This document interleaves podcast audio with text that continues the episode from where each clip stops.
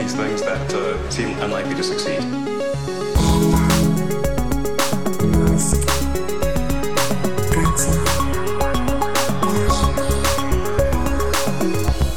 Hola a todos, episodio número 52 de Elon y hoy mi trabajo es que no te vayas por las ramas, Alex, porque tenemos un montón de cosas que comentar. Ah, soy yo el que se va por las ramas. Vale, vale, vale, vale, vale.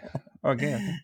Bueno, venga, a ver, comenta, ¿cómo van las cosas por Tesla? Eh, bueno, comenzamos con lo que decíamos de la temporada, bueno, la temporada no, del episodio anterior, de esta demanda, ¿vale? Obviamente ha denunciado Tesla al gobierno de Estados Unidos para ver que le evite, le quite y le, le devuelva el dinero con intereses de algunos aranceles que ha pagado. Dice que no son claros, no, no, no, no deberían de estar, ¿no? Y no se sabe muy bien de qué componentes son. Se- algunos componentes electrónicos, las pantallas de algunos eh, coches, los procesadores, lo que es, digamos, partes electrónicas en general, pero no sabemos cuánto dinero ni nada. Me hace mucha gracia ahora mismo que Tesla esté denunciando la Casa Blanca en este sentido. Pero bueno, presión normal. O sea, esto es litigio en este tipo de niveles. Tienes que ir a los tribunales para, para hacerte entender, obviamente, ¿no? No han podido llegar a un acuerdo. Y por cierto, Elon estuvo por un podcast, no por el nuestro, obviamente, sigue sin responder a nuestros continuos emails nocturnos. Vente, vente al podcast. Yo creo que te, te bloqueó la, aquella vez que, le, que te contestó un, a algún tweet, ya desde entonces te tiene bloqueado, me parece a mí. Sí, ¿verdad? ¿Te imaginas? Sí, seguro. Se fue a un podcast del New York Times, estuvo hablando con Cara Swisher un tiempo, estuvieron hablando de todo, estuvieron hablando del coronavirus. Mm, Cuando le estuvo presionando un poco con el coronavirus, se metió con Bill Gates, casi le detiene la entrevista porque la otra le estuvo presionando. Oye, claro, ¿qué pasa? Que tus empleados tienen que ir a trabajar porque tú lo digas, si temen por su vida, la vida de sus familias, no, no sé cuánto. Y bueno, es que eh, un poco deslizándolo. Pero bueno, sí es cierto que comentó algunas cosas interesantes, ¿no? Sigue, ya, o sea, ya pasado a hablar de, de, de, de Elon y del coronavirus porque está ampliamente equivocado y ya está, ¿vale? Pues, todo el mundo tiene derecho a estar equivocado, pero no en cierto sentido a ser tan cabezón con el temita. Pero bueno, en el podcast comentaron varias cosas, que llevan conduciendo los coches de prueba con las nuevas baterías desde mayo, con lo cual, oye, bastante interesante, ¿no? Esta producción que llevan haciendo, con lo cual entiendo yo que serían modelos de Cybertruck, esta que está probando por ahí, que hay varios ya modelos construidos, los camiones seguramente, ¿vale? Los, los semi y todo esto puede ser donde, donde estén. Y reconoció, obviamente, una cosa que ya sabíamos, que de vez en cuando creo que le había, lo había comentado, del peligro de desaparecer que tuvo Tesla al principio de la fabricación del Model 3, ¿vale? Estamos hablando de 2017 o algo así. Durante un año, año y pico, eh, Tesla estuvo muy mal de dinero, muy mal, y eh, pues eso, a punto de, de declarar la bancarrota, que yo creo que no hubiera desaparecido. Hubieran salido los inversores a guardarla o a salvaguardarla pero ciertamente quizás a lo mejor sin el propio Elon, ¿no? Habrían dicho, sí, te, te salvo la compañía, pero tú te vas a tu casa, ¿no? Hubiera podido ser ¿no? una, una, una, opción, pero al final todo acabó como acabó, que acabó bien. Volví a hablar de la acción también en el podcast, volví a decir, oye, a mí me parece que está sobrevalorada, lo he dicho, lo que nosotros comentamos el, el tuit magnífico este en el podcast, dice, creo que está sobrevalorada, pero creo que en cinco años sí es cierto que va a valer más de lo que vale ahora. Es decir, está sobrevalorada en el entorno de 2020, que lo hemos comentado. La acción se ha multiplicado por 10 sin que Tesla haga nada distinto. Hmm. Simplemente la gente ha decidido que vale 10 veces más y ya está. Y eso es, eso es lo raro. Eh, luego estuvieron hablando un poco de política, que si tal, que si Trump, que si no sé qué. Vas a votar por Trump y esquivó un poco la pregunta, ¿vale? Es decir, bueno, vamos a ver los debates, qué tal están, no sé qué. Ahora Trump tiene coronavirus, que me hace mucha gracia, porque claro, Elon dice que Sí. A ver, esto en abril sí va a acabar. Estamos en octubre ya y el presidente de Estados Unidos, que dices tú, ¿quién tiene mejores acceso a mejores eh, protecciones, mejores médicos, mejores todos? Pues toman coronavirus cuatro o cinco meses después, ¿no? Y sí. claro, causa propia, ¿no? Es, decir, no, es que después de, después de Bolsonaro, después eh, de Boris Johnson, solo falta Elon, yo creo. Es que eso sí sería poético. Eso sí. Y, y le preguntó, claro, ahí cuando, cuando, cuando él quería como, dice, mira, paramos de hablar de la entrevista si quieres, porque no sé qué. Le dice, tú vas a tomarte la, la, la vacuna del coronavirus cuando estén disponibles, etcétera, los diferentes eh, compuestos que haya. Y dice, no, ni él ni sus hijos. Bueno, veremos, ¿no? Veremos lo que opina su mujer al respecto, lo que opinan sus exmujeres al respecto, que para algo siguen teniendo la patria potestad compartida de los chavales. Pero bueno, y una cosa aquí que me gustaría comentar es que yo creo que si Biden, Joe Biden, gana, sería bueno para Tesla. Sería bueno porque incluso a lo mejor él es capaz de aumentar los subsidios, aumentar las ayudas en Estados Unidos, que se le han acabado a Tesla. lo cual podría ser un, un, buen bombazo a nivel de ventas, eso, en el futuro, ¿no? Vale, entonces dice Trump, dice, ay, es que claro, dice, nos apoya todo lo que nos puede apoyar alguien que tiene tantos, eh, digamos, tantos enlazos a, a la industria del, sí. de los combustibles, ¿no? Y bueno, pues ciertamente yo creo que tendría más ayuda o, mejores perspectivas con Biden en la Casa Blanca. Y luego también estuvieron hablando del espacio, estuvieron hablando de la Starship, estuvieron hablando de los primeros viajes tripulados, que como ya hemos comentado, serán en 2022. Y le dice, ¿vas a ir tú? Y dice, bueno, no lo había pensado, pero a lo mejor. Me hizo mucha gracia eso. Pero bueno, en fin. Por cierto, ¿quieres seguir hablando del espacio ahora que estamos con eso? Porque tienes muchas cosas que contar. La verdad es que se nos han acumulado unas cuantas cosas, sí. Si quieres empezamos por la NASA, que hay novedades. Bueno, primero el Jim Bridenstine, el, el, director de la NASA pidiendo dinero al Congreso, ¿cómo no? Además, este hombre yo creo que, que, se le está acabando el tiempo, ¿no? Porque están ahí las elecciones y a saber qué pasa. Eh, lo que está pidiendo es un aumento del 12%, que es el equivalente a 3.200 millones de dólares para 2021, para los presupuestos generales de la NASA de 2021, pues para poner en marcha todo este plan Artemisa, ¿no? O Artemis, como es en inglés, que bueno, el objetivo siempre lo comentamos, tiene un objetivo muy ambicioso de llevar gente a la Luna y por primera vez una mujer en la Luna en 2024. Entonces, eh, los presupuestos en el, último documento, en el último borrador, son para el programa Artemisa de cerca de 30.000 millones de dólares, de los cuales 16.000 millones de dólares se destinarían a desarrollar el sistema de aterrizaje en el que, bueno, eh, también participa de cierta, en cierta forma SpaceX. El tema, con, convenciendo a los congresistas, a los senadores de que hay que ir a la Luna en 2024 y que es posible gracias al programa comercial o a la ayuda de estos socios privados, ¿no?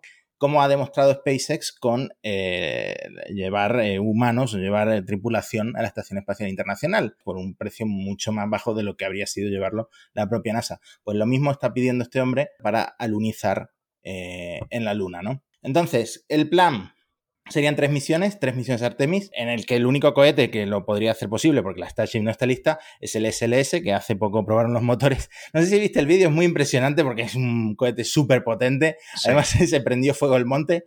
Eh, creo que sí que lo llegamos a comentar. Entonces, serían tres misiones Artemis. La primera, sin tripulación, una vuelta a la Luna para probar el rendimiento, las comunicaciones, etcétera, de la cápsula Orión, que está fabricada por Lockheed. Esto sería en 2021. Y luego ya en 2023, primera misión tripulada, pero sin alunizar, ya con una tripulación en la Orión que pilotaría manualmente la cápsula alrededor de la Luna, sin llegar a bajar.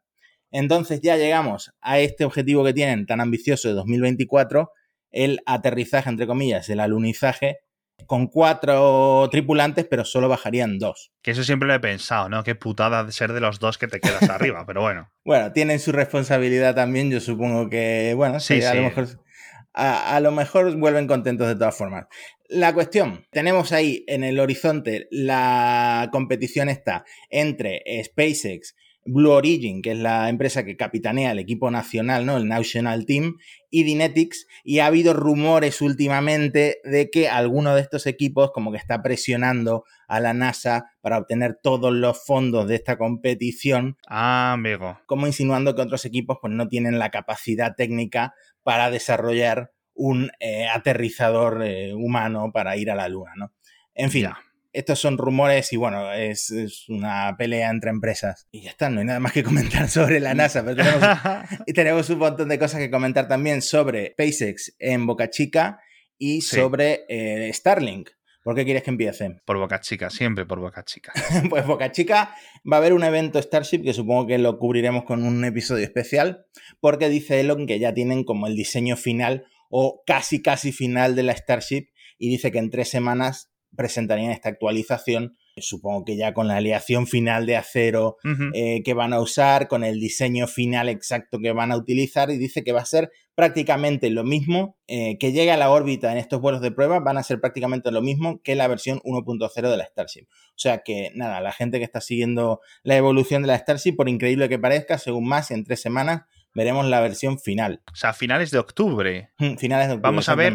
Y, y veremos, claro, ahora tenemos dos cosas. Recuérdame cómo es. Lo de abajo se llamaba El, eh, la etapa Super Heavy. y luego el Starship encima. ¿Vamos a ver las dos cosas una montada encima de otra o vamos a ver simplemente una Starship? Pues fíjate que ya están construyendo y ya están ensamblando el primer prototipo de Super Heavy, así que a lo mejor Ah. hacen otro de estos eventos en los que invitan a la prensa Sí. y eh, te presentan ahí la maqueta que al final tuvieron que tirar, pero, pero te la presentan para la foto, ¿no? Además va a ser una cosa altísima, así que tiene que ser digno de ver. Ojalá nos invitaran a nosotros para verlo porque tiene que ser impresionante, la verdad. Lo que están haciendo ahora, o lo que, lo que está ya casi listo para volar, es el, el prototipo número 8, la SN8, que va a hacer un salto de 15 kilómetros. Ya tiene, ya está en la plataforma de despegue, digamos, y ya tiene las superficies de vuelo, lo que yo llamaría las alas. Eh, Sí. y está, no tiene el cono todavía, pero está ahí prácticamente listo para el lanzamiento. Y Elon ya ha dicho también por Twitter que el, S, que el SN9, que es el siguiente prototipo, el mes que viene, bueno, esto lo tuiteó en septiembre, a finales de septiembre, o sea que ahora en octubre, supongo que a finales de octubre, lo tendrán listo. Y todo lo que está cambiando básicamente es el acero que están usando. El, el SN8 usa el, el acero 304 y ahora eh, van a usar una versión mejorada, una aleación mejorada del acero 304, pero en fin, que van mejorando el acero en alguna forma que les conviene a ellos. Qué bueno. Joder, pues entonces tenemos como eh, decir Starship Day, ¿no? A finales de octubre, que puede ser muy interesante. Al menos a lo mejor está mejor organizado que el del Battery Day, porque el del Battery Day fue un poco raro. Así que, oye, pues este tipo de cosas siempre son espectaculares, ¿no? Una demo que despegue lo que tengan que despegar, ¿no? Quizás. A lo Hmm. mejor no hace prueba en, en ese momento en directo, pero. Y la buena noticia para los que estamos esperando para ver eso volar ya a una altura más respetable es que si el SN8 llega a explotar, tenemos ahí el SN9 justo detrás Claro. y detrás viene el SN10. O sea, el ritmo en Boca Chica está ya, vamos, No para, no, no para. paran. Hmm. Qué bueno. Que por cierto, eh, en principio, ahora estaba viendo, eh, justo antes de empezar a grabar, que hay dos Falcon 9 a punto de salir, los dos ahí puestos uno al lado del otro, en los dos diferentes, en dos de las diferentes pistas de lanzamiento de Cabo Cañaveral, ¿no? Sí, pues fíjate, hoy estamos grabando en viernes, ayer en jueves iba a ser uno de los lanzamientos, pero Ajá. abortaron, eh, fue un aborto automático de esos cuando ya está Sí. el ordenador controlando el cohete, faltaban 15 segundos para el despegue, fue muy gracioso porque a, a menos 15 segundos se para la cuenta atrás y el cohete como que hace un suspiro y suelta el combustible helado Oh, y, y se para todo, pues resulta que era un sensor no, de, no en el propio cohete, sino en tierra, que había dado una medida rara, entonces automáticamente se paró todo. Así que todavía está pendiente eso, que creo que es esta noche. O esta noche es el de GPS, que tenemos apuntado para, Ajá, para comentar ajá. una cosa. Sí, Eh, SpaceX sigue, lanzando eh, los nuevos satélites de GPS 3. sí. Eh, me parece que en algún episodio ya comentamos uno de estos lanzamientos.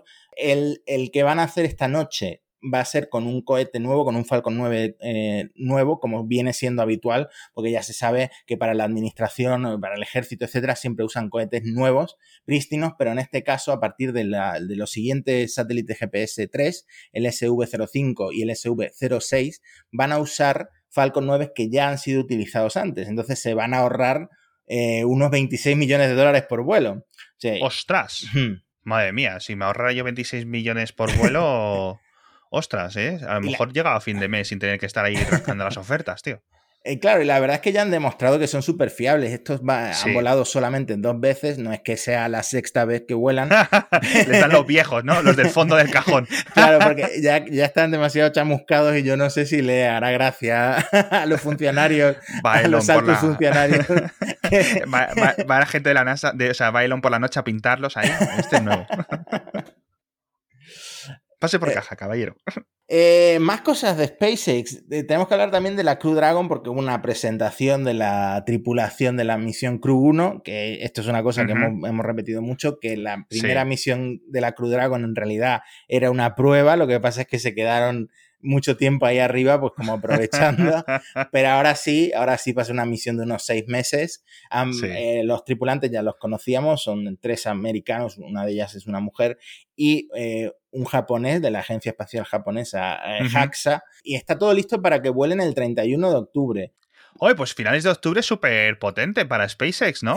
Tío, verdad te, lo juro. O sea, para mí, calendario- SpaceX es tan, tan, tan exponencialmente más interesante que Tesla, o sea, pero, pero a un nivel increíble. Porque si Tesla no existiera, es cierto, ¿no? Que, que, que, habría un efecto en el resto de la industria de automóvil, ¿no? Pues a lo mejor Volkswagen, los, los coreanos, etcétera, no estarían presionando tanto pero es que SpaceX es tan distinto al resto que es que es como, wow, tío, wow. O hmm. sea... Pues fíjate que en lugar de esperar al lanzamiento para anunciar el nombre, eh, ya han dicho que se va a llamar Resilience o Resiliencia en español, eh, que es un nombre muy adecuado para, para 2020 porque todos estamos teniendo como como que superar esas circunstancias difíciles y estamos demostrando que la, raza humana es muy resiliente.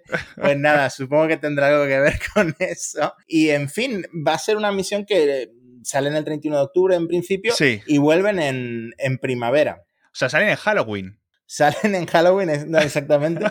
Y... Ay, qué pena, tío, se pierden el lanzamiento de los nuevos iPhones, macho. qué putada. A lo mejor nos podemos cambiar por ellos. Vamos a ponerles un email, a ver. Pues a lo mejor pueden comprarlo, porque fíjate que una de las cosas que van a hacer desde el espacio es votar en las elecciones, eh? en las elecciones presidenciales de, Supongo que harán eh, alguna especie de espectáculo pues, y saldrán todas las televisiones, pero no sé exactamente cómo lo harán, ¿no? Nah, imagino que voto electrónico de algún, de algún estilo. Eh, no, eh, sería guay que hicieran un, avión de papel con el, el voto y lo tiran así, desde la estación espacial. Abren la escotilla y lo tiran y entra.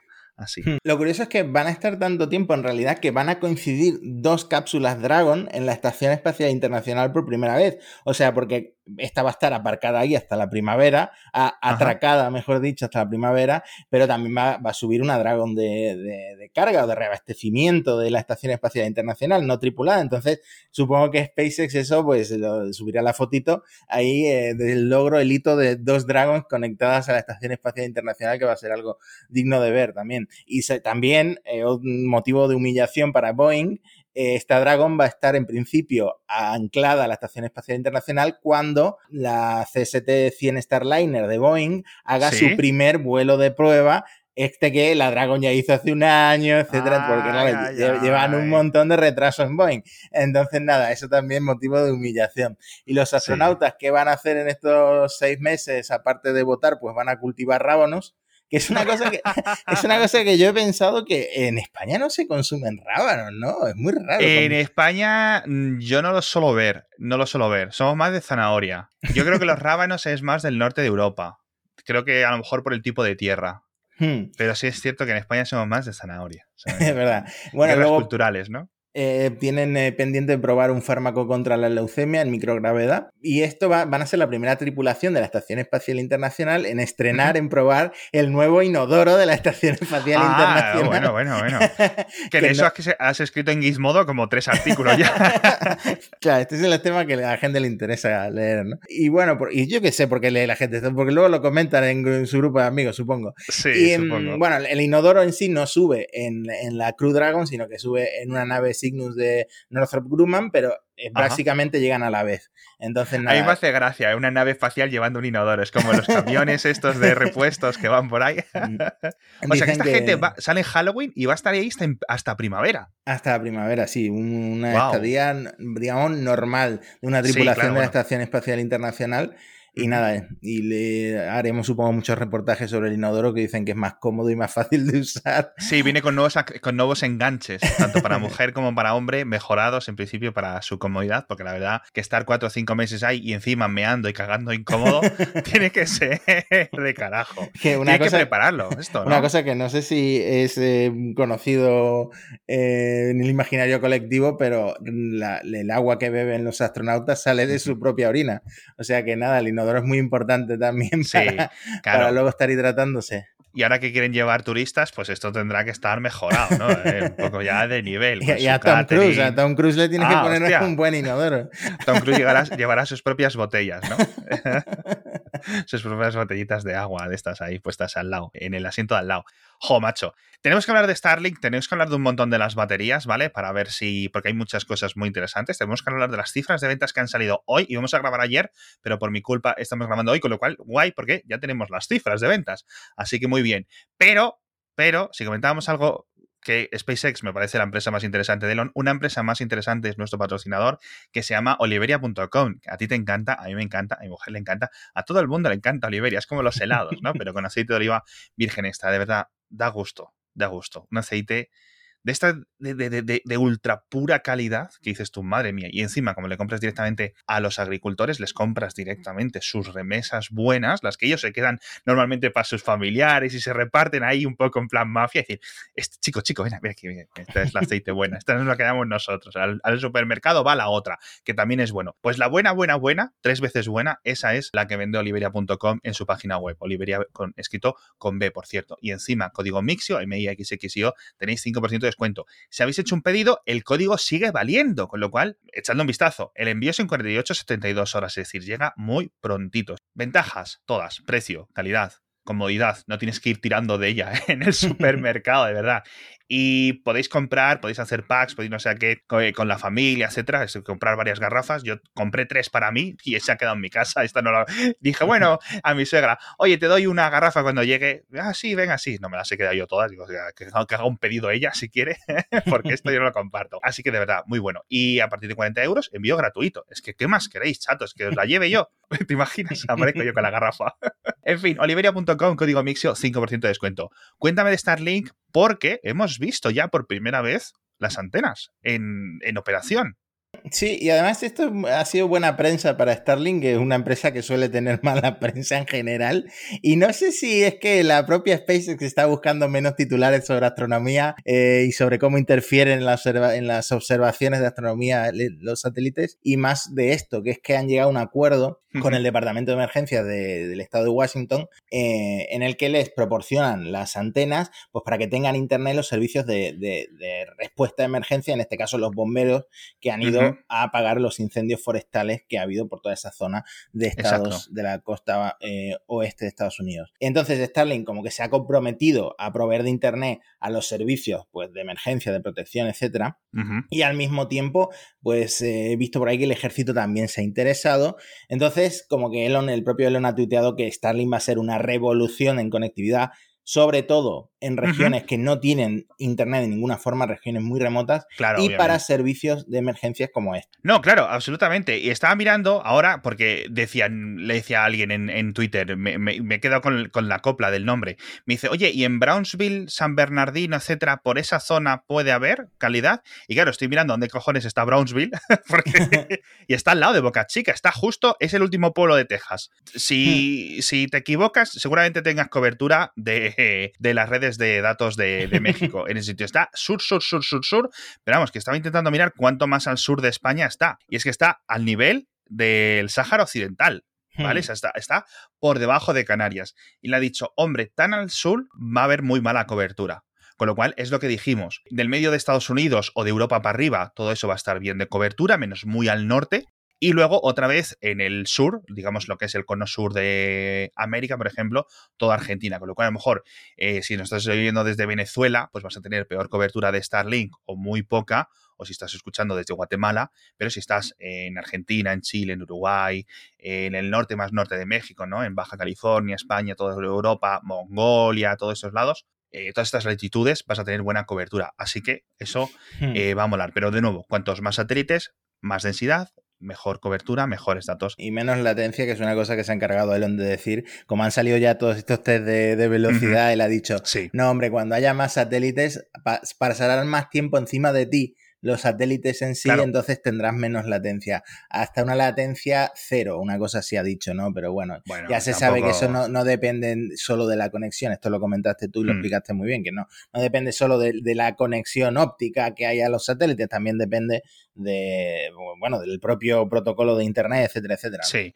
no, de la propia bajada de datos, de un montón de cosas, es decir, los satélites están cerca, etcétera, y es una revolución con los sistemas eh, actuales, pero tampoco no lo sé hasta qué punto va a ser una revolución. Lo que siempre decimos es que me canso de repetirlo, pero creo que es muy importante. Difícilmente para el 99% de las personas esto va a ser mejor que el 4G o el 5G, ¿vale? Con lo cual, esto es para cosas muy remotas, en donde el 4G y el 5G no te va a ir. Y sobre todo, pues, si tienes opción desde fibra, etcétera, pues eh, tírate por la fibra porque no sé qué. Entonces, vamos a ver para cuánto realmente es esto. Pero, por cierto, han vuelto a hablar de que lo quiere sacar a bolsa, claro. Sí, esto es eh, una cosa que se comentaba, pero él han aclarado que sí, que, le, que lo está dando vueltas, pero es una cosa que va a tardar años porque necesita primero que los ingresos sean estables, porque él no quiere cometer los errores que cometió en el pasado, por ejemplo con Tesla, porque a la gente que invierte en bolsa no le gustan los flujos de caja erráticos, dice textualmente Elon. ¿no? Entonces Starlink todavía le falta, le falta un tiempo para pues, ser una empresa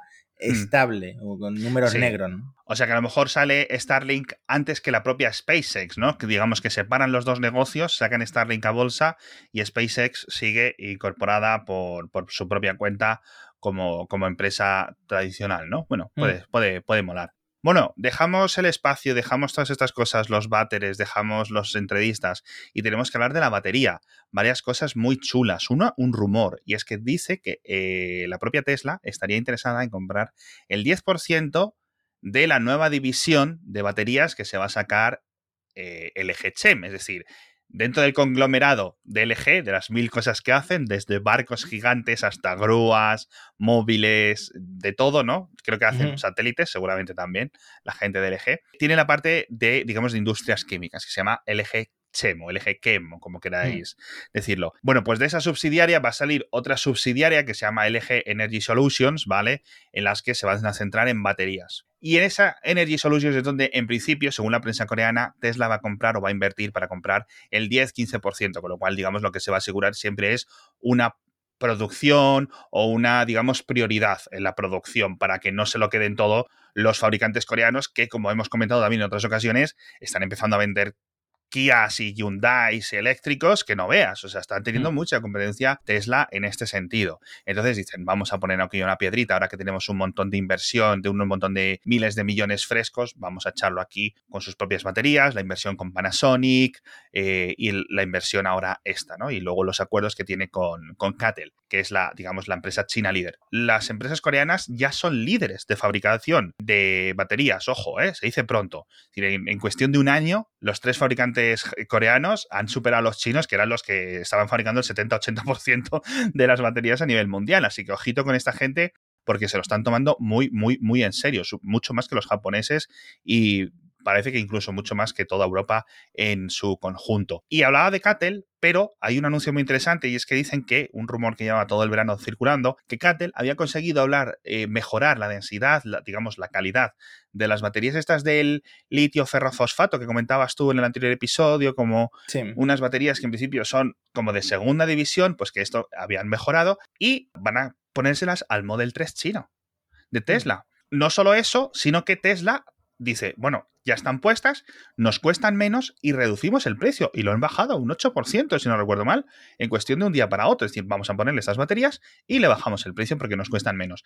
Entonces, no solo ha bajado de precio, sino que encima ha aumentado el rango de conducción según la web de Tesla, ligeramente, ¿no? Es un, es un, cambio menor, ¿no? Unos kilómetros de, de distancia extra que pueden conducir. Pero me parece fascinante, ¿no? Creo que son unos 250.000 yuanes, que son unos 32.000 mm. euros, tengo aquí apuntado, ¿vale? De, de, mm. No está mal, no está mal, recordemos, porque es importante el Tesla 3 fabricado en China, por el rumor que comentábamos hace un par de episodios de que podría ser este el que acabe llegando a Europa.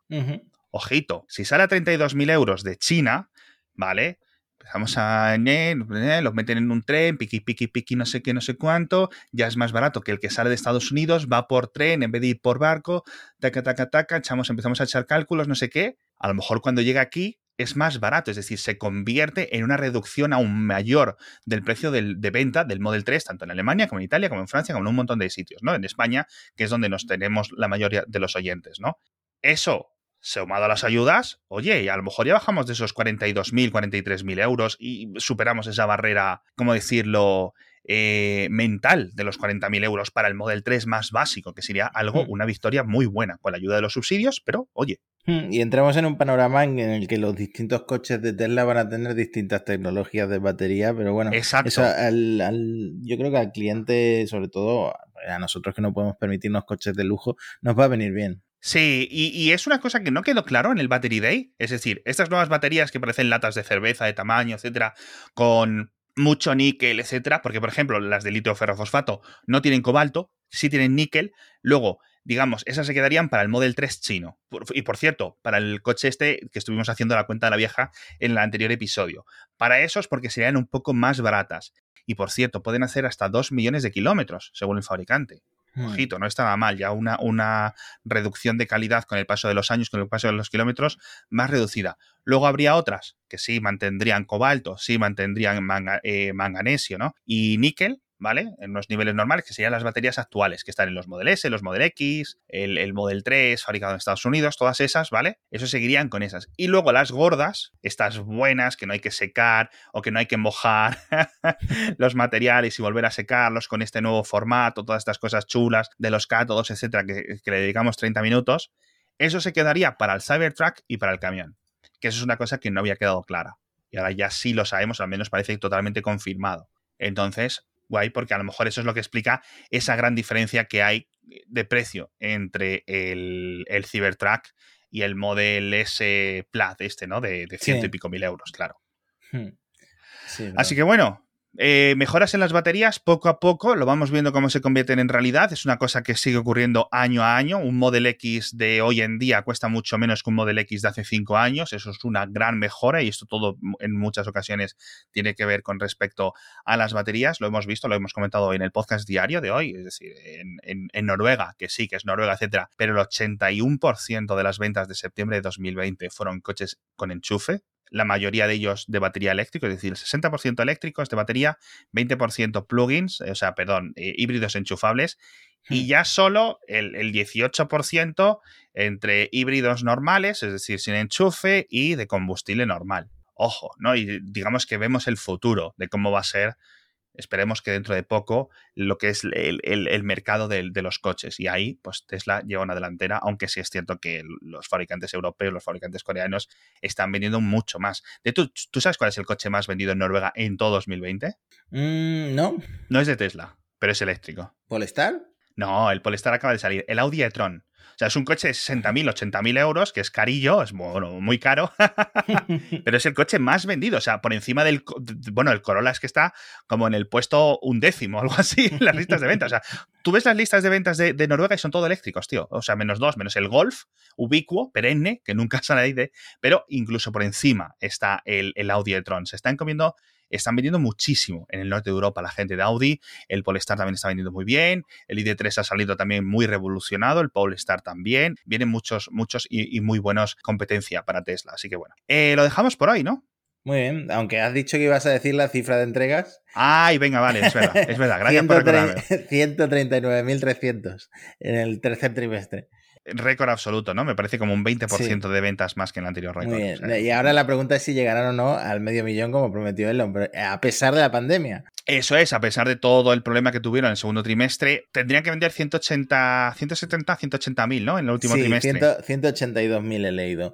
Un poco co- lo tienen complicadísimo, pero bueno, puede ser. Yo creo que con los, con los incentivos claros, esta bajada del precio del Model 3 en China, eh, a lo mejor puede, puede llegar, ¿no? Puede, puede cumplirse el milagro, o sea, hacer suficiente presión de ventas, pero ojo, serían 60.000 coches vendidos cada mes, que es un montón para Tesla, ¿no? Así que, oye, ojalá, ojalá, porque entonces esto indica que para el año que viene eh, van a 700.000 seguramente, ¿no? Pues eh, un aumento cuando ya esté abierto Berlín, cuando esté abierto Texas, quizás, ¿no? A finales del año que viene. Y quizás ya en 2022 2000, o inicios de 2023 se cumpla esto de los 100, del, perdón, del millón de Teslas en un año. Que ostras tú, ¿eh? Se va a poner interesante el podcast Elon. ¡Ay, amigos! Se Ya va sabéis. a poner interesante. bueno, pues muchísimas gracias. Un anuncio, la semana que viene no va a haber podcast, a no ser que ocurra algo y tengamos que hacer un especial así rápido. Eh, vamos a descansar, el señor Matías y el señor Alex, o sea, un servidor. Así que nos vemos en un par de semanitas, ¿verdad? Pues sí, cerrado por vacaciones. Eso es. Echadle un vistazo a nuestro patrocinador, oliveria.com, y bueno, muchas gracias a todos por estar ahí y nos vemos dentro de dos semanas.